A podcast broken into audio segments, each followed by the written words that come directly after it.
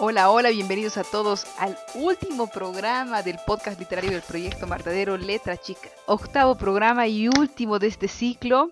No sabemos si habrá otro, pero bueno, por lo pronto. Hola Pedro, ¿qué dices?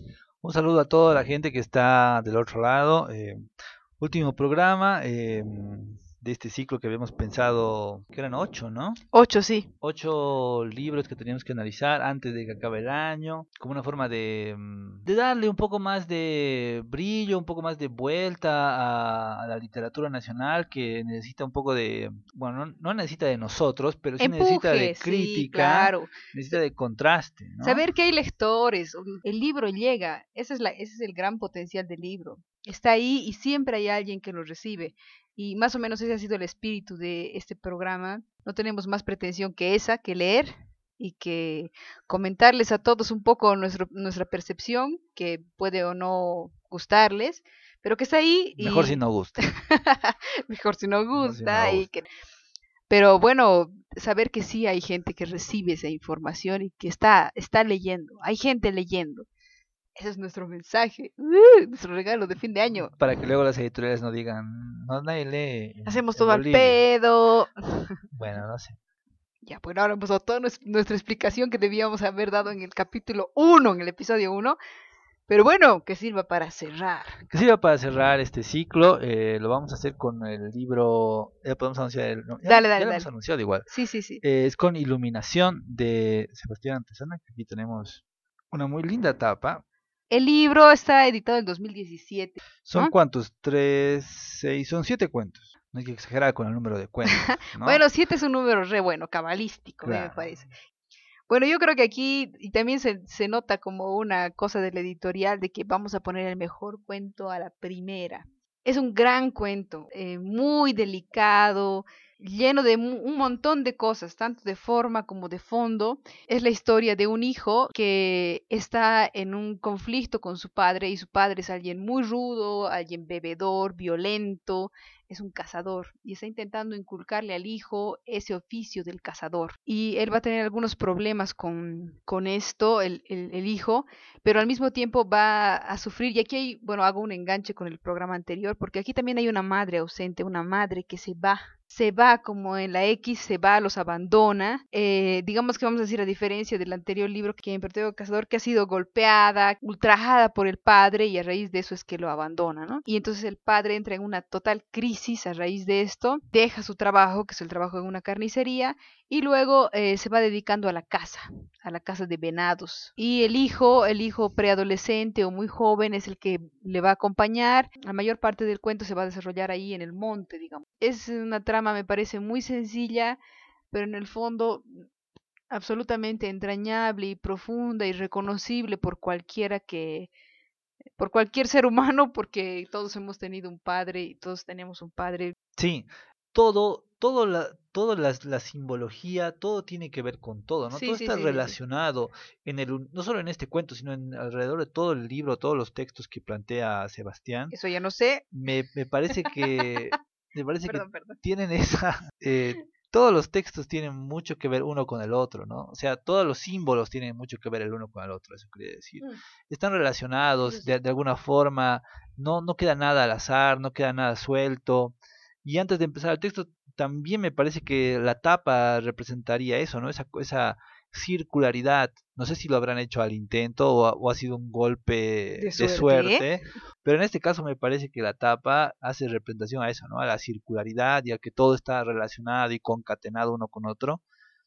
Lo que había visto en la primera lectura de, hace meses era que eh, estaba hablando sobre Bambi, no sé si... Eh, sí, claro, claro, hay un guiño ahí. o sea, no, no creo que sea adrede, pero creo que nuestra conciencia latinoamericana nos hace inmediatamente hacer sí, Claro. Sí, o sea, entonces también me hace... Y Bambi es una relación madre-hija, ¿no? Es una relación eh, filial, digamos. Total, 100%. Y aquí se lo, se lo aborda indirectamente. Sí. Eh, desde el otro punto de vista, ¿no? Del, del cazador. El primero que muere aquí es eh, Bambi, o la cría. la cría, la, cría, que muere, ¿no? Y los eh, padre e hijos salen a la búsqueda de la madre. Sí. Eh, porque tiene más carne, porque vale más, sí, sí. y porque hay un tipo que se llama René, eh, con el cual el, hijo tiene una admiración y una, una cierta ligación que lo considera el verdadero padre. Este personaje les recomienda, bueno, vuelvan a la selva porque la madre debe andar buscando a la cría, les dice, ¿no? Es como... Siempre van juntos, sí. Siempre van juntos, debe estar por ahí, entonces cásenla y esa, esa sí va a ser la verdadera presa que va a valer el hijo está en esa en ese devaneo no de, de pensar y de, de casar eh, con un padre al cual no quiere que él estaba más ligado a la madre con un padre rudo con una madre que eh, apela más a él que a su padre eh, una imagen que me ha gustado mucho ha sido la del hijo. En determinado momento el padre se duerme sí. y el hijo le apunta con el rifle. Claro, es como un ambival. Después de haber descrito al padre como violento, como que le ha pegado a la madre y por eso ya se ha ido y es más, ella ha muerto en un accidente. Entonces el padre es como el que, además que bebe mucho, todo el tiempo está borracho. Salud. Salud. Entonces, claro, es la imagen del de, de, entrada te dibuja a un padre malvado, digamos, ¿no? Violento, pero al mismo tiempo yo creo que tiene el cuidado, y esa creo que es la gran gracia de este texto, que ningún personaje está fácilmente clasificable. Sí, sí, total. No, el padre, o sea, es violento, pero al mismo tiempo es una víctima también, ¿no? Pero al mismo tiempo el padre está dolido, herido, así, herido, profundamente herido. Claro. Lo mismo pasa con el hijo. Quiere, quiere a su padre, quiere ser algo para él, pero su padre le anda diciendo todo el tiempo que se parece demasiado a la madre. Pareces a alguien a quien yo odio, a alguien que me ha lastimado. Alguien que me ha lastimado. Y el hijo entiende eso, porque por supuesto reclama la presencia de su madre también la extraña, pero con quien está ahora es con el padre y quiere estar con él. Reclama el cariño de su padre. Reclama el cariño y se sabe eh, ajeno a él. Entonces el, el, conflicto se genera muy fácilmente y está eh, delicadamente posado en todas esas frases, en todas las percepciones del niño. Creo que ahí hay un, una gran pericia, digamos, en la narración. Y el punto de vista es del, del niño, ¿no? El niño es el que... La voz narrativa. La voz narrativa. Entonces, uno naturalmente es, te afilias, ¿no? Te, te, te pones de su lado naturalmente. Estás esperando que el niño cobre venganza, que lo mate. Que mate al padre, sí, pero hace otra, otro acto que podría ser considerado más brutal aún. Claro, que, por eso. Que matar al padre. Se da un vuelque violento igualmente. El final es, digamos, un gran, una gran iluminación. Al Yo final no, que- no puedes identificarte con ninguno de los personajes, ¿no? Sí, sí, sí. Y ese es un juego, por eso te digo, es una pericia Sí, sí, de- sí. magistral del autor, de ahí decirte, te sientes así, pero mira esa, o sea, te hace notar la naturaleza humana de cada personaje, con sus luces y sus sombras, digamos, que cada quien no es ni santo ni tampoco un demonio, y ahí, claro, te, te deslumbra, ¿no? Y a mí lo que me gusta igual que es una historia, entre comillas, sencilla, digamos, Sí, la- o, o la vuelta de tuerca de un cuento infantil. digo. de la historia de, de la revelación infantil donde se toma una decisión trascendental, donde el bosque y el ambiente van a generar toda, todas las circunstancias para esta nueva decisión. Muy poderoso, digamos, muy poderoso. en- Un muy buen texto de inicio. O sea, claro, es imposible que no quedes enganchado. Yo digo, alguien que quiere darle muchas vueltas y muchas lecturas y muchas capas, va a encontrar mil ahí para darle. También alguien que no tenga para nada esa intención y solamente quiera leerse un buen cuento, eh, va a encontrar una gran dicha literaria ahí. eh, que eso no significa que le haga feliz al lector, sino que lo va a deslumbrar. No tiene que serlo feliz. No, no, no, no tiene que hacerlo ¿No? feliz. Sin, sin, esto no es Disney, amigos. Claro, claro. pero hay un te deslumbra y dices claro claro hay una hay una revelación ahí muy importante Textazo para empezar el, Sí, el libro. total, eh, total. y si parte así de bien, luego te preguntas eh, si estará a la altura o no de, del nivel, pero lo que se viene es así como... el segundo se llama el segundo cuento se llama viejos que miran porno a mí lo que me gusta harto de este cuento es que empieza con un lenguaje muy casual así como bueno dos personas se encuentran y bueno empiezan a charlar y parece que tienen onda y se van van conversando uno con el otro o sea hay a propósito está hecho el texto así para que tú sientas el aire casual entre dos hombres adultos mayores y que, bueno, se atraen. Se encuentran. Se encuentran y luego se atraen y luego deciden vivir juntos. Estamos hablando de gente mayor. Uno creería que esa es la historia. ¿no? Que son dos tipos eh, que ya están en su mayor edad y ahora es la nueva vida que afronta con otro hombre. Uno diría, esa es la historia. A los 67 años, sí. ¿no? La, la, vida homosexual de esta gente que mira porno para calentarse. Exacto. Pero no es esa la historia. A ver, entonces, ¿no cuál? Es la incomodidad que surge como después de ese detonante. Uno diría, bueno, a partir de acá va a haber una vida de pan y rosas. Pan y rosas. Hola. Eh, vino y rosa. Ya, vino. y rosa. Bueno, sigamos, por favor. Pero no es eso, o sea, esa, esa, ese preámbulo que, que se pinta tan fácil, tan directo, viene acompañado de que ver porno tampoco es la forma idílica con la que al principio se lo había planteado, sino más bien es como el puente que logran ellos para, para conectarse, porque después están cada vez alejándose más y más y más. Claro. Y ese puente es muy delgadito y de pronto se empieza a resquebrajar, entre ambos empieza a haber una distancia, conviven, hay una rutina, pero el vecino de al lado empieza a meter las narices y a partir de ahí el cuento empieza a tomar otro rumbo, ya no tiene nada que ver, puede ser un cuento de, de reivindicación homosexual o lo que sea, pero este es un cuento de la incomodidad que genera el otro, el tercero en discordia, eh, las dudas que existen en, el engañado. Ah, yo creo que al final es casi lo mismo, o sea que eh, la, la idea es, no importa cuántos años tengas, el amor siempre te va a cagar. O sea, perdón por las palabras en el programa, pero es eso. O sea, no importa cuántos años tengas, siempre va a ser una gran desgracia. La única diferencia es eh, qué tanto escándalo pretendes tú hacer respecto a eso. va a ser escándalo. Pero es que no. Es que esa es la gran diferencia en este cuento, que ellos termina no haciendo un escándalo. Hay un escándalo. no, es muy quedo. Pero muy es un súper escándalo. O sea, en acciones, por supuesto que sí. El vecino tiene un amorío con uno de ellos y el otro lo sospecha, lo sabe, ninguno es, ninguno es un tarado, o sea, entienden perfectamente lo que está pasando, pero ellos también saben que están al final de su vida y esa es la gran diferencia porque alguien que fuese un poco más joven, eh, su reacción sería mandar al diablo a todos y hacer estallar el asunto. Pero ellos no lo hacen, terminan teniendo una conversación muy así como que tenemos que hablar de esto porque sería muy estúpido no hablar de esto y queda ahí y tampoco es que lo solucionan, se sumergen otra vez en la rutina como la única forma de salir de eso. A mí lo que me parece más eh, digamos doloroso y creo que se logra perfectamente es mostrar eso, o sea que no importa cuántos años tengas, eh, siempre, siempre las relaciones van a ser conflictivas, dolorosas, y en realidad eh, ellos no tienen demasiada opción y prefieren ahorrarse el dolor, el escándalo y, y regresar a una rutina que los mantiene en cierta paz. Hay una tensión, hay un desamor y hay un escándalo que es el sobrino del vecino, con el cual está teniendo... El nieto, el nieto. El, nieto, el nieto. El nieto de este, de este vecino ¿no? que está incomodando aquí a la relación. Y Lucas, el protagonista, está totalmente fuera de sí, una, que lo describen como una persona incapaz de grandes proezas, que le gusta el tono relajado y de pronto se siente fuera de sí a su edad con eso, en una relación eh, con otro hombre. Eso, eso. Pero ese es un, un clímax, es una explosión y él va y a este chico lo agrede.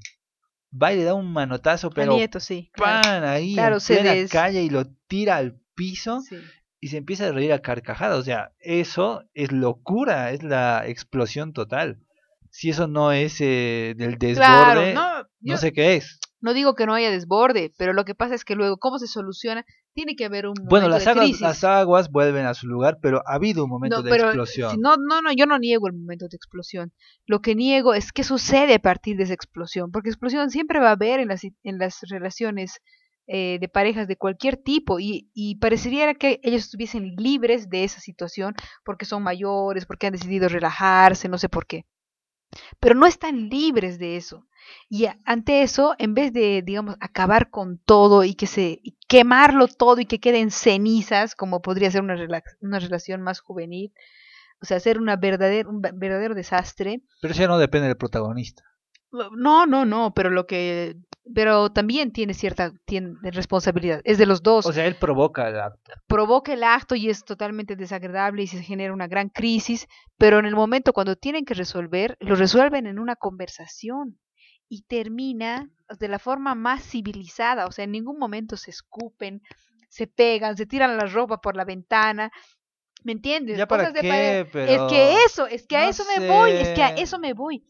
Al, nieto de tu pareja le hacen, le dan un golpe a un niño. O sea, y lo resuelves en una conversación, no jodas, o sea, o sea, me parece bien, o lo que a mí me parece interesante, perdón, perdón, sí voy a, es justamente eso de, de que la naturaleza humana pervive, eh, no importa en, en qué momento de la vida, y que ellos, bueno, se las, se las arreglan para más o menos seguir viviendo si quieres, porque también tienen la conciencia muy presente de que la vida se les está acabando y que ya no les da para, para el desastre total.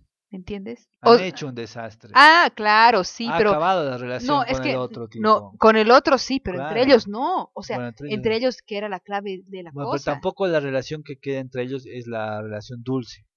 Queda otra vez una. O sea, vuelven a la normalidad. Victoria, victoria agridulce de parte de Lucas. Sí, pero porque vuelven a ver porno, pero vuelve a ver esa cosa. No se resuelve pan y rosas. No, no sé. Bueno, y ahí hay una cosa re importante que a mí me parece súper interesante, es que uno de los viejos, bueno, no me acuerdo los nombres exactamente, dice, el otro es un ser privado, tiene su vida, tiene sus cosas, cosas que yo no sé, o sea, tiene una relación con un otro que yo no conozco. Entonces, esa, y eso va a ser un tema que luego se va a repetir en los otros textos, el tema de la privacidad del otro como un individuo que, al que yo no puedo acceder 100%, porque tiene sus cosas, tiene su vida, tiene sus...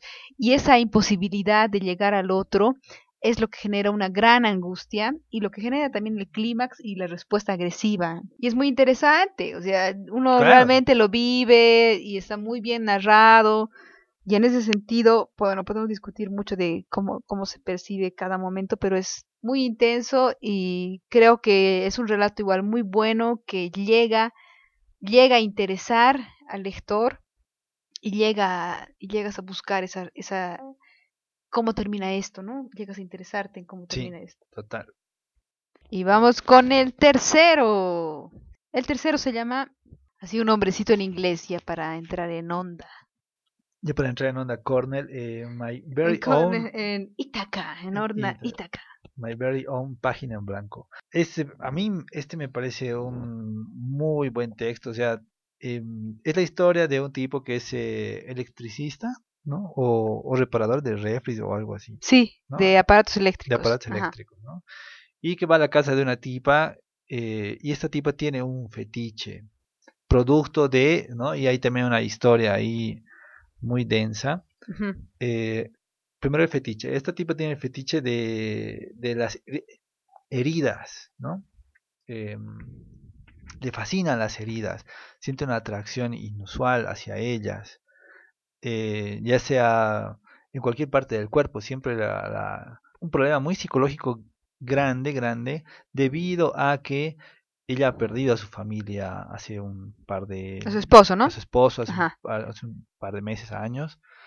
Eh, y, es, y la pérdida del esposo, la pérdida de la familia, es una herida que para ella no está resuelta y lo resuelve teniendo este fetiche que es una cosa muy loca que no se puede explicar, ¿no? Y este tipo, que es el reparador de, de seres eléctricos, se enamora de ella y tiene casualmente una herida en la pierna y entonces la chica eh, se va a ello, ¿no? Me gusta mucho este cuento porque describe a las personas que tienen fetiche como si fueran personas vacías, eh, ¿no? Como si fueran una cáscara, que solamente están eh, abocadas a ese momento, a, a, ese instante, a ese acto, a ese signo en el cuerpo. Em, todo va ahí. Todo va ahí. Y después están muertas en vida. ¿no? Mm. Como, como es la protagonista, entonces sí. eh, te lleva mucho a pensar, ¿no? Eh, la gente que practica el fetichismo, saludo a ella, que la comunidad... Hola amigos. A la comunidad de no sé qué, de, de Cochabamba, que se considera vital y que se considera explorativa y lo que quieran, ¿no? O sea, de todo el mundo igual.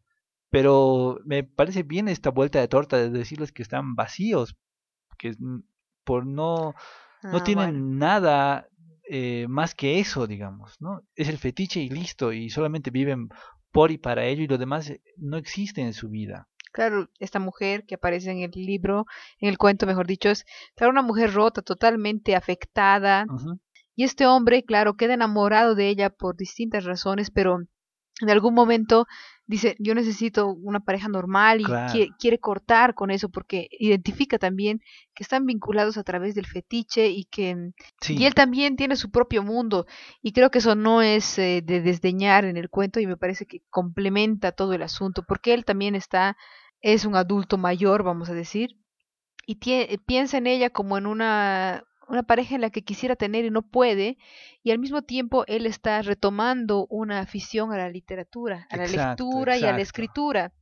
Y entonces eh, está viendo en ella, y mientras eh, va contando esa situación con ella, va contando también el libro que va leyendo. De ficción. De ficción, de ciencia ficción, en la que no sé, un meteorito va a estallar la Tierra. Entonces él dice que le encantaría ser un espectador de esa destrucción ver a ella, a su pareja, destruirse y también ver a este meteorito destruirse es como un placer en el ver la destrucción del otro. Esos personajes así complejos en los que te cuesta tomar partido por uno o por otro, no sabes si es bueno o malo, si debes amarlo o odiarlo, que me parece muy interesante y bien logrado. Sin embargo, yo creo que la escena de de una mujer lamiendo la herida abierta para chuparla, para sacarle la sangre, para impedir que se sane, es tan, tan fuerte, tan poderosa, que te distrae de todas las demás múltiples capas que tiene el cuento y que podría ser un fetiche un poco más mm, sencillo, quiero decir, más plano. Este fetiche es tan fuerte que te, como lector, te dices, uta, no, aquí está el meollo del asunto. Y en realidad sí está, pero hay muchas otras cosas más interesantes, como la vida de este hombre, su interés por, digamos, es como su última oportunidad por hacer algo que realmente quiere, y en realidad ahí creo que se fragua la, la intención misma del cuento, pero no se logra porque tú como lector estás como, uta, ¿no? Esa mujer eh, quiere solamente, encuentra placer sexual en lamer la herida de su pareja. Esa herida es tan fuerte como la llegada de un meteorito a la Tierra. Sí, sí, pero de todo puede ser, me puede parece, ser. Me parece que un, un elemento muy importante una vez que ya te despejas de, del fetiche ese. Exacto, pero tienes que despejarte. bueno, des, despéjate, léelo dos veces o tres. Ese es el tema, eh, ese es el tema. Y el meteorito me parece un elemento muy importante. Total, ¿no? total, eh, Al final, ¿quién es el, dentro de esta ficción que, que ocurre dentro del cuento? Quién viene a ser el planeta Tierra, ¿no? Me parece que podría ser ella porque... Sí, 100%. ¿No? Porque es la que queda devastada, es un planeta muerto. Y él también es el, en cierta forma, es el que está presenciando esa destrucción de una forma muy morbosa sí, también. Sí, sí, sí. O sea, tan morbosa como la de ella. Pero por eso hay muchas capas. A mí me parece re interesante todo eso, pero, pero lo de la herida... Que se las capas, si no hubiera sido muy simple. No, no, no, yo celebro las capas, celebro las capas. me parece re interesante, pero sí pienso que en una imagen tan fuerte como la de alguien lamiendo las heridas se come todo lo demás. Y ahí pierde un poco el cuento en el sentido de que es una imagen con la que cualquier, si alguien le pregunta luego de haber leído de qué se trata, Del meteorito. no, pues es lo último que va a decir. El meteorito. No, es que ese es el problema, justo ese es el problema. Tú que lo habrás leído tres veces y eres un fan enamorado, pero la gente normal que lo lee una vez se quede con esa idea de que ay, sí es alguien que se que lamía las heridas para sentir placer sexual. ¿Me entiendes? Ya, bueno, sí, ya Entonces, sí, sí, pero... Eh, yo celebro todas esas capas que me parece que es en realidad la gran gracia de la literatura y de lograr un cuento así pero en el como lector, como lectora, yo digo eso, o sea, es muy fuerte esa imagen. Entonces te quedas más con eso, esenciando Son como tres historias que están eh, Por eso, muchos niveles, O sea, lograr el equilibrio entre esas tres es muy difícil. Total, total, total. A, mí me parece que es un equilibrio semi-estable, ¿no? Que está ahí tambaleándose. sí. Lo, logra bien. La única pregunta que algún día le quisiera hacer al autor, ¿por qué esto del meteorito está dentro de una ficción que lee el protagonista? En una primera instancia yo lo había leído como que realmente estaba ocurriendo eso en el mundo, pero tal vez ah, hubiera sido sobrecargado, no sé, pero me parecía que como que era más representativo. Entonces, por eso te digo, hay muchas capas, muchos pliegues y es eso por eso lo hace muy profundo e interesante también. El siguiente se llama Si contarlo está en tu poder. Este, este yo creo que es una es, un cuento que brilla por su por la forma. Hay una fuerte intención del escritor Tal vez no es así, pero mira, yo así como lectora pienso que es así. Eh, la forma del texto, cómo está dada, va, va a ser como una cosa crucial. Son historias entrecortadas de dos que no tienen en el no tienen una intención eh, de juntarse en ningún momento, pero sí tienen un tema, digamos, vamos, común, que es la tragedia.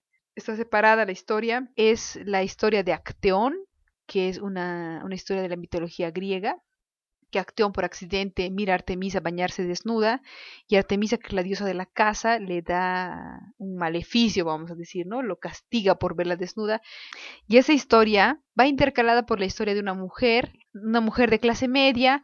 Ella está, recientemente ha sido, se ha separado de su esposo, quien se ha ido, y él en algún momento, para intentar un poco la reconciliación o el abonarse, ha traído una mascota a la casa. Una mascota que no se sabe muy bien qué es. Va, va a plantear siempre preguntas, ¿no? Como si fuese el inconsciente de ella, que dice, eh, que dice una cosa y luego entre entre guiones se plantea una pregunta. Una incertidumbre. Una incertidumbre, así como si fuese el inconsciente que le está pinchando para que llegue al punto más doloroso del tema del que está hablando. Entonces, y luego eso se va a cortar y va a seguir la, eh, intercalado la historia de la historia de Acteón.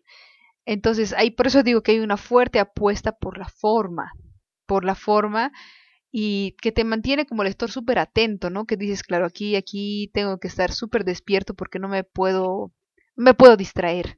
Aquí hay muchas cosas, muchos elementos y además que sobre todo la historia de Acteón va a comenzar con una frase particular que se va a ir, va a ir creciendo y va a ir mm, amplificándose. Sí. Me parece que aquí hay tres historias, ¿no? Una, la de la protagonista en su adultez, que está con este bicho, una historia.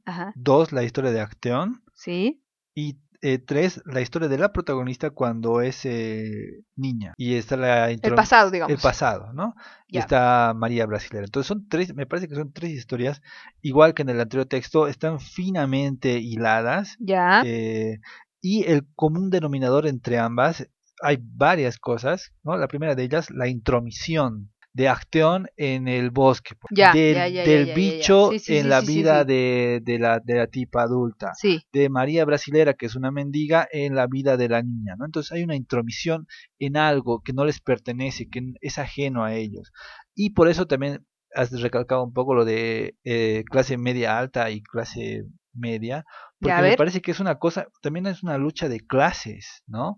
María ah, Brasilera, María Brasilera eh, metiéndose en, una zona residencial que no le correspondía, ¿no? Este bicho, que es un bicho del Beni, que viene a La Paz, creo. Que no se sabe qué es. Que no se sabe qué es tampoco, ¿no? Es como una cosa extraña. Puede ser un perro, como un oso hormiguero, como no se sabe qué, cualquiera. Claro, es como... Ah. La, es como lo vería un jailón a alguien extraño, ¿no? Es como no sabes qué es, digamos. Un bicho un bicho, un mono, ¿qué es esta cosa? ¿No? ¿No? La, el personaje adulto, la chica adulta. ¿Ya? Y también lo mismo con Acteón, que está entrometiéndose en un lugar sagrado donde están ahí las ninfas de bañándose. Claro, sí, sí, Bueno, luego, diré, luego diré la diferencia. Y ellas son como diosas y él es un simple mortal. Entonces también es una cosa de, de, clase que está así en, eh, permeabilizado en todo el texto de una forma muy bien hilada, me parece así, me parece que es un trastorno del autor, no sé, ahí,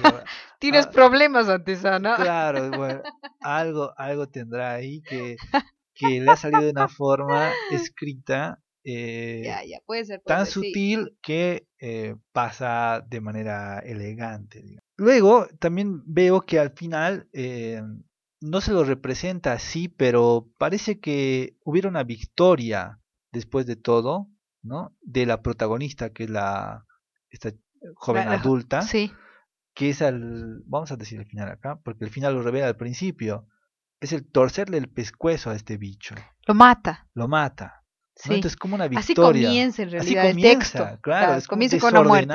por todos claro, Sí, sí, sí, sí, Entonces, esta forma me parece que es una victoria y luego te explica una victoria de clases, igual se puede leer así, ¿no? Que muy violento verlo, pero refleja eso. Y que al final era lo que ella estaba buscando porque lo necesitaba, porque había sufrido una maldición al inicio de su niñez y eh, la forma de conjurarlo era matando esta cosa, este bicho, que también hay una relación eh, sofílica entre ella y el bicho, no queda claro, es como una cosa lo, Claro, lo que pasa es que ella está súper aliada al bicho porque lo reconoce por el olor. Y el olor que la recuerda es el olor de esta indigente, María Brasileira, que ella recuerda de su niñez, que le desea la infertilidad o le provoca la infertilidad. Y ella en ningún momento lo asocia hasta cuando hace su vida de pareja y tiene la intención de ser madre y no lo logra. Y entonces eh, el olor que ella dice que tiene el bicho le recuerda al olor de María Brasileira. Entonces el olor va a ser como ese reconocimiento de esa maldición, despectivo, de esa maldición. Y también la maldición está estrechamente ligada con la desgracia, tema que me parece que es el hilo que va a surcir todos los pedazos cortados de, esta, de estos relatos. Eh, tanto el de, el de la protagonista antes, en el presente, como el de Acteones, ¿no? Sí. Como el de Acteón que dices, ¿qué, qué onda Acteón aquí con esta cosa? Claro, ¿Qué onda, al principio. ¿qué, qué, me estás hablando de Acteón? O sea, ¿qué tiene que ver? y en realidad lo que tiene que ver Acteón es la desgracia. La desgracia que te cae como un rayo, o sea, como algo que no esperas, que nunca has deseado, pero que te cae intempestivamente, como le cae a ella la presencia de esta indigente, como le cae a Acteón el haber accidentalmente la presencia de Acteón. Claro, la diosa, pero en realidad la, desgracia no le viene a la diosa, porque la diosa se venga, el, que recibe la desgracia es Acteón. Entonces, mm, todos estos elementos así tan que parecen tan desconectados están eh, ligados por esa por lo intempestivo de la desgracia y por lo que te toca hacer contra la desgracia. Acteón no puede hacer nada más que morir. Es víctima de sus propios perros de casa. Como el bicho. Como el bicho. Pero también eh, la protagonista que es la víctima de la infertilidad, que es la víctima del abandono, toma, digamos, cierto partido y decide enterrar al bicho, matarlo, hacer justicia por, sin que eso signifique que le vaya necesariamente a, cambiar la suerte. ¿no? Es una semi-victoria. Es una semi-victoria. A mí el tema de la desgracia me parece un gran tema, un gran tema, porque es un tema que persigue a la humanidad y a todos tarde o temprano nos va a tocar o nos ha tocado ya o nos va a tocar repetidas veces. Es, no es un texto de fácil lectura, pienso. No. Pienso que es alguien que lo lea a la primera dice, ay, no, muy, muy, esto está muy enrevesado, ¿Qué, qué, qué, qué es lo que quiere decirme? No lo entiendo. Se puede complicar demasiado, pero como siempre va a ser el estilo de Antesana, en todo tiene que ver con hay muchas capas, hay muchos enlaces y te deja mucha tarea. Entonces, un lector flojito, vamos a decirlo, eh, claro, se va a aburrir de uno y va a decir, muy raro esto. Eh, necesitas como darle unas vueltas para entender todo esto y me hace mucho recuerdo a un texto que se llama La desgracia. Es un libro, una novela que se llama Desgracia, que es así como todas las malas cosas que van pasando, que es de Coetze, pero es así como una cosa tras otra que mal, mal, peor, peor, peor, peor, pero también vas encontrando la humanidad en esas, en esas cosas terribles que van pasando. Sí, eso, estoy de acuerdo. En el punto de la desgracia, a mí me parece que las tres historias tienen que ver con esta relación eh, campo-ciudad, ¿no? Que, que se entrelazan ahí, que, la intromisión de una cosa con la otra, el olor, la fealdad, ¿no? Son como unas cosas despectivas que se ven gran tema la fealdad. entre entre una raza o entre una clase y la otra que hacen que se genere este tipo de interacciones, ni siquiera son relaciones, son interacciones de lanzar maldiciones, ¿no? De, de conjuros, eh, transformando en siervo a uno, volviendo infértil a otra o matándolo a otro, ¿no? Es una relación conflictiva que aquí está relatada de un modo muy sutil, muy velado, no te lo expresa de, de, esa forma, pero parece que va a ese punto, ¿no? Eh, Antesana ahí ocultó muy bien sus cartas. sí, esta la verdad que es un cuento bien interesante. Igual yo creo que es muy sesudo, y, pero para un lector inicial es poco seductor. No te envuelve de primera, tienes que darles como muchas vueltas y luego le encuentras la gracia. Entonces a primera vista es así como si tú te encontraras con un Nobel de física, que sabes que es un re genio, encima es guapo. Entonces te le acercas, ¿qué puedes hacer? pero es incapaz de decirte algo con gracia o un buen chiste. Entonces, ay, bueno, ya se habrán ganado el Nobel, pero... o sea... Pero es guapo. pero es sí, genio. ya, pero lo miras cinco minutos y no sabes decir nada más y bueno, chao amigo, ¿me entiendes? Y luego te, luego te lanza un teorema y ahí, No, no, pero por eso te lanza un teorema. Bueno, te pueden lanzar un teorema, pero dices, puta, qué gracia el teorema, a mí ya nada del teorema. Pero Dos semanas después, es incapaz de, puede ser, pero hasta eso ya has perdido su número, jamás te lo pidió, etcétera, etcétera, etcétera. No pierdan de vista a los físicos, moraleja. Tiene mucho que decir. Es muy sesudo y eso a mí me parece interesante, pero creo que para un lector. Y, o sea, no, no, no digo que él tendría que hacer textos para lectores iniciales, no. Pero sí puede perder muchos lectores con un texto tan sesudo. Eso sí, de eso no tengo dudas. Ojalá los pierda. Eh, de hecho, sí, de hecho, sí. Yo, yo pienso que tampoco su intención es, bueno, no sé, pero no creo que su intención sea ganar muchedumbres. Quiere hacer lo que quiere hacer, como cualquier buen escritor, y si le cae bien a alguien, bien, y si no, es su problema, digamos. Bueno, entonces no es una lectura fácil, pero vamos a decir que es reconfortante. Personalmente a mí lo que me gusta es que también el escritor te desafía como lector.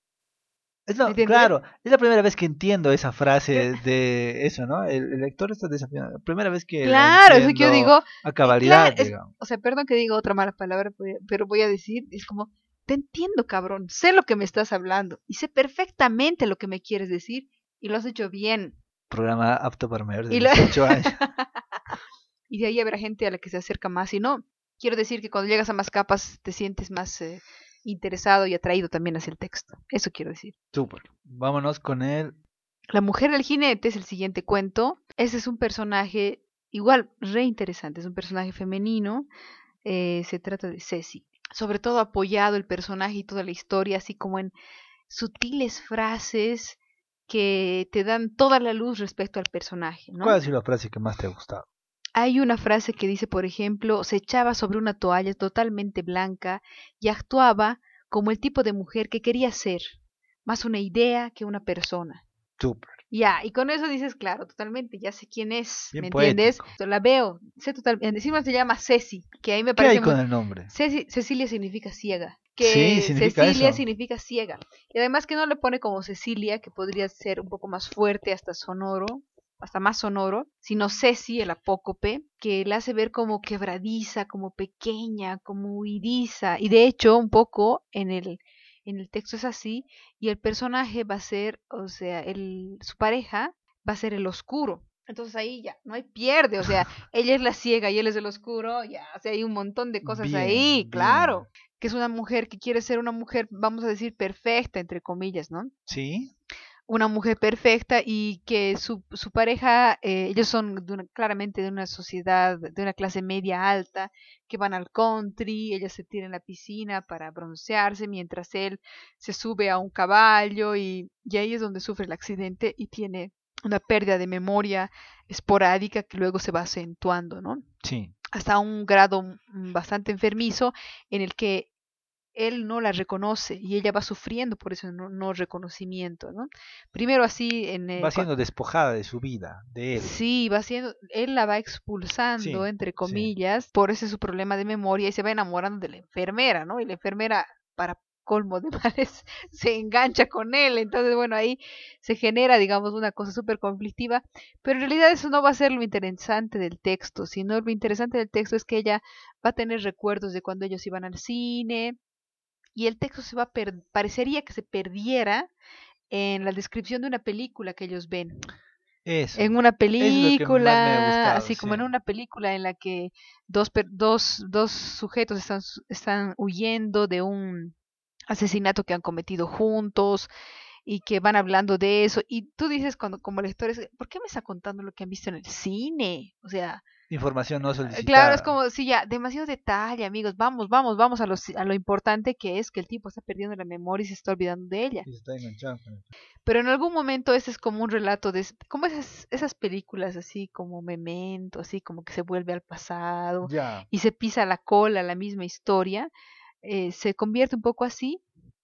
Y lo que pasa es que la, en algún momento eh, esta protagonista recibe la misma propuesta que había recibido la protagonista de aquella eh, película que ellos habían ido a ver hace tiempo. Entonces, claro, te crea todo un sentimiento de irrealidad de lo que está sucediendo. Ya, ya dejas de pensar si es real o no, si ya se está inventando, cuándo comenzó. Es una cosa, eh, el cuento es lo que me gusta es la forma y la forma que es así como muy circular, ¿no? Sí, elíptica, sí. Elíptica. Sí. Eh, ella está en el hospital con este su esposo que pierde la memoria y ve noticias. Han encontrado, un cadáver, de, una mujer. de una mujer. Sí. ¿No? Abandonado y vejado por... La misma historia que ellos han visto en el cine antes y luego vas uniéndolas, ¿no? El lector ahí tiene que hacer un trabajo.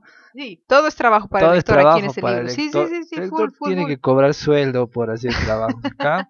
y entonces esa mujer que han encontrado es la misma de la película. Bueno, o sea, en realidad nunca, O se intuye. sí, sí, claro. es que esa es la, la gracia. Nunca te dice realmente que eso es así. Claro pareciera que, supones que, intuyes que. Entonces, claro, ahí en, ese, en esa delgada línea entre la realidad y la no realidad, entre lo que te dice el cuento que es y en realidad no es, eh, se juega todo. Tú te solidarizas con esta mujer que está sufriendo porque quiere que su marido vuelva a la normalidad, pero al mismo tiempo eh, no llegas a entender cuál es la realidad, si lo que ella está viviendo, lo que ellos han visto o lo que le va a pasar. Y ahí creo que el final está muy bien logrado en el sentido de que es cortante, las frases son muy cortas, eh, apenas apoyadas unas con otras, es como ella aceptó la propuesta. Ella, eh, claro, eso, exactamente. Y no, no, sabes cómo, ni cuándo, ni bajo qué circunstancias. Ella supo lo que le iba a pasar. Claro, entonces es así como que esas frases cortas y así contundentes te van confirmando que todo eso es una gran elipsis y que todo es una gran ficción al mismo tiempo, pero que también podría ser una gran realidad. Entonces, claro, es como que le descubres el truco al mago, pero le reconoces la pericia. Muy bien, buena, sí, totalmente de acuerdo. Es un cuento breve que... Sí, sí, sí.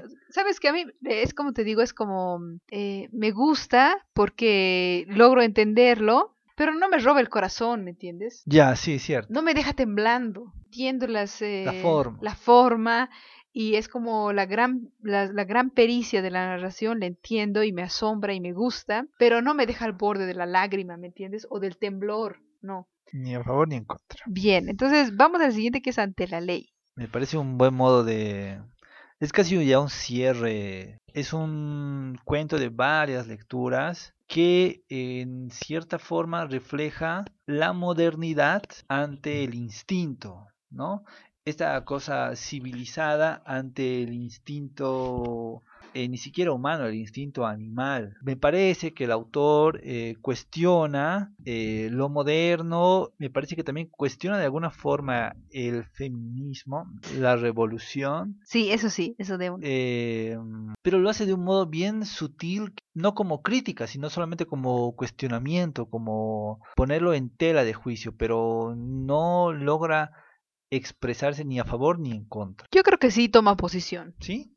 Sí, sí, sí. Yo creo que en realidad hay una hay un gran interés por cuestionar lo revolucionario. Por decir lo revolucionario es trucho.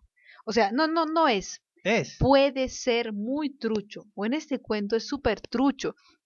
Es así como de juguete es em, no, no funciona, no sirve. O tal vez lo revolucionario actual. Em, bueno, podríamos hacer ahí varias, varias mm, Ahí tiene hartas aristas. Sí, sí, sí, muchas cosas para decir, pero yo noto así como un desdén hacia lo revolucionario en el cuento, como decir, esto es revolucionario, no mames. Así. Bueno, pero hay un interés por desvirtuar lo revolucionario en el sentido de que ir a pararte frente a un ministerio con pancartas no tiene nada que ver con la revolución. Entonces, por eso va a, va a decir que en realidad el cuento habla de una relación entre madre e hijo. Una gran pero, dupla. Pero también es falso el papel de madre en este cuento. Porque esta madre es torpe, ¿no? La, la, la pintan así, la, la, dibujan así. como una madre torpe que dice acá, eh, no lava, no hace, no, hace los deberes o hace mal. Y no cumple con los cánones establecidos de madre. Claro, desde, pero pon, el, todo el, cuento está tan bien estructurado que la mamá en realidad representa la ley. Pero en este caso él va haciendo así como una similitud entre la madre y la ley y aunque la reconoce torpe también cuando ve eh, primero se queda así como azorado como como angustiado al ver eh, al, verla masturbarse. al verse al verla masturbarse pero luego él como que así mira que eso es un acto de, de revolución de la madre no de autosatisfacción de o de invitación. de poderío no al principio solamente como de poderío ya. y luego sí cae en cuenta de que se ha repetido durante mucho tiempo. Y él dice, ¿no? En algún momento como así, ¿y, ¿y por qué tantos años ha dejado ella su puerta abierta para que yo la vea masturbarse? En realidad, entonces, y esa revelación, esa iluminación, le cae así como que ella me está pidiendo que yo transgreda este espacio, o sea, que haga la verdadera revolución en mí, o sea, que transgreda la, la super ley que es la ley del incesto, o sea, que no pase ese, ese umbral y ella me está invitando a que lo pase, a que de verdad sea un revolucionario. Eh, entiende la invitación y que la pelota está ahora en su cancha y que él tiene que decidir qué hacer con eso. Entonces sigue reconociendo a su madre hasta el final como torpe, como no sé qué, que se cae, pero de pronto la ve en una ambigüedad que no había visto antes. Es una frase así muy poderosa, dice, la ve eh, anodina y excepcional al mismo tiempo. Y eso a mí me parece muy bueno. Y el cuento nos deja así como abiertos a ver, a ver qué pasará, no nos dice qué sucederá después. Me parece, sí, exacto, eso, y también me parece también lo de que el texto cuestiona eh, el presente, ¿no? La madre que no es madre, pese a todo, el hijo revolucionario que no es revolucionario, entonces todo lo que sucede en el presente es falso. Sí, nadie es lo que debería ser. Nadie es lo que debería ser. Y lo único cierto es lo que puede ocurrir en el futuro, que es que madre e hijo se unan eh, carnalmente, ¿no? Que es claro, un, incesto revolucionario, contra toda ley. Claro, pero en un futuro. ¿no? Entonces ahí es como una cosa de, ah. tiempo que, sí, sí, sí, sí, y me gusta el final, eh, porque es ambiguo, como decías, y porque eh, en un momento está como una espiral de ensalzando a la madre, ¿no? Mientras se aleja y se ve casual, elegante, sencilla y moderna a la vez. Y al final vuelve a caer todo eso porque, bueno, voy a anunciar al final, porque la madre se tropieza en medio de la calle. Es un ser común. Es un ser común y que se tropieza porque es una mujer torpe, no porque lo diga yo, sino porque lo retrata así en el texto. Sí, sí, sí, Al principio tú, tú, te solidarizas, hasta te llegas a solidarizar con una madre así torpe, que ha sido abandonada, que quiere que su hijo siga adelante a pesar de todo. Pero luego cuando la ves como deseante, ¿me entiendes? Como que busca su propio placer, a pesar de todo, entonces te, te, te, muestra una faceta que no habías visto antes y eso te, te descoloca, no sabes ya qué pensar de ella. Desconcierta al lector. sí, dices, o, sea, o sea, ella quiere placer sexual para sí misma que, y también parece que le está invitando al hijo ahí. ¡Ah! Pero ¿qué le está pasando a esta mujer? Y, y en realidad no llegas a saber. Y ese desconcierto me parece que es muy bueno, porque es el desconcierto que te produce ante cualquier ser humano al que tienes un acercamiento un poco más íntimo, ¿no? Que te, que te deslumbra. Eso es lo que pasa, que te deslumbra. Muy de cuando observas un animal y, y no puedes describir qué es ni cómo, pero aprecias su naturaleza. Mm. Puedes ver su belleza. Y vamos con el último, ¿no? Vamos con el último. A ver, yo de este, de verdad, comienza vos porque yo no tengo mucho que decir. Se llama Animales de escritores norteamericanos. La primera vez que lo he leído me ha parecido un texto muy gracioso y divertido por el, por el cambiar la óptica del narrador, que no ya no es un ser humano, sino son animales los que Ajá, sí, sí, sí, sí, animales. Entonces me, me parece que como ejercicio de escritura eh, funciona bien pero ya la segunda lectura, la, que le he hecho ahora ya para hacer esta el análisis eh, así ya concienzudo, ya no me ha parecido tan divertido como la primera. O sea, tal vez e, es un texto así accesible, fácil, que en una primera lectura te diviertes mucho, pero ya en cuando lo quieres darle, quieres encontrar una segunda o una tercera vuelta, ver que se conecta con todo, ya ahí le encuentras como que es muy plano, ¿no? Sí, a mí me parece un anecdotario, la verdad. De, después de leer el texto, este, mejor dicho, este cuento, he leído el, el texto de Neil Gaiman, o como sea que se pronuncie correctamente, que escribe sobre su perro. ¿Y se refleja en el cuento que claro, está acá? 100%, 100%, casi textual. Entonces, eh, puedo entender ese amor por los animales, puedo entender ese, ese pesar por el animal perdido. De hecho, también lo he vivido y aunque parece muy superficial y a veces cuando, cuando se pone como excusa a, alguna clase o algún es que mi perrito se ha muerto, ¿no? me suena muy estúpido. Es muy estúpido. Pero en realidad la pérdida de un animal eh, o la afiliación que se llega con un animal puede ser realmente profunda.